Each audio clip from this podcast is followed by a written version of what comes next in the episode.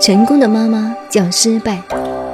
是故履，得之基也；谦，得之秉也；复，得之本也；恒，得之固也；损，得之修也；益，得之欲也；困，得之变也；谨，得之地也；训，得之治也。是故履，得之基也。履就是走路。刚才我讲到一位同学几十年来没有站起来，没有立脚点。一个人活了一辈子，你问他人生观是什么，他没有人生观。一个人应该知道自己要做什么样的人。如果你想做个大少爷，学那“如果不做无益之事，何以遣此有涯之身”，也是个人生观。做个无聊的人也不错啊。如果说你要做小偷，那也是一个人生观。如果你想做武侠小说里的济贫神偷，也不错嘛。你说你要做个郎中，做个赌城高手，你也总算有个人生观了。但是很多人没有人生观，一辈子没有站起来过。所以文学上形容这一类人是。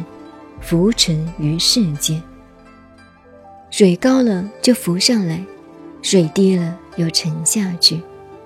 一般人就是这样，在人海中沉浮，没有立脚点。所以孔子说：“履，得之基也，是德的基础。谦，高山在平地下面，谦是一切要谦虚，所以。”谦是德之秉也，柄是把柄，复就是恢复回来，德之本也，事情要恢复到本来来讲。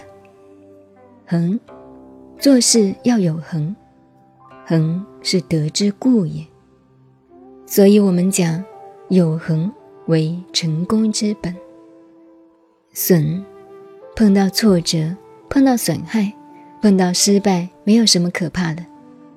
失败了，你就要更求道德的进步，所以是德之修也。义，碰到好的，自然是义了。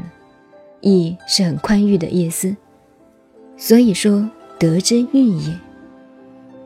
困，碰到困难才会深思，才会思考，才会激励上进，所以是。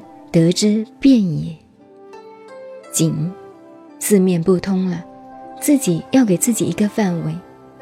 我们常说某个人没有人格，什么叫人格？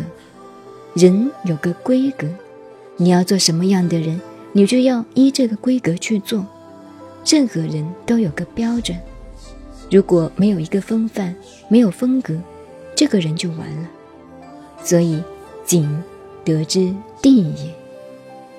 训，训就是顺，顺着这条路走，就是德之治也，有制度。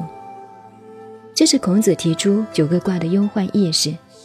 无论时代是治世也好，乱世也好，人生必须具备这九个条件。忘记了立足点，不晓得谦退，碰到困难就灰心失望，在损益之间不知道利用。人人都怕失败，不知道失败是成功之母啊！所以，失败的真正名字叫做成功。成功的妈妈就是失败。义是我们追求的目标，但是你单求利益是不行的。人生随时要给自己些困苦的，知道创业维艰，也知道守成不易，自己要时常检点。策立自己，约束自己，把自己捆绑起来，范围起来，这就是忧患的道理。所以，困得之变也，紧得之地也。做一件事情也是一样，一开始是履，下面便是谦、恒，以至于巽。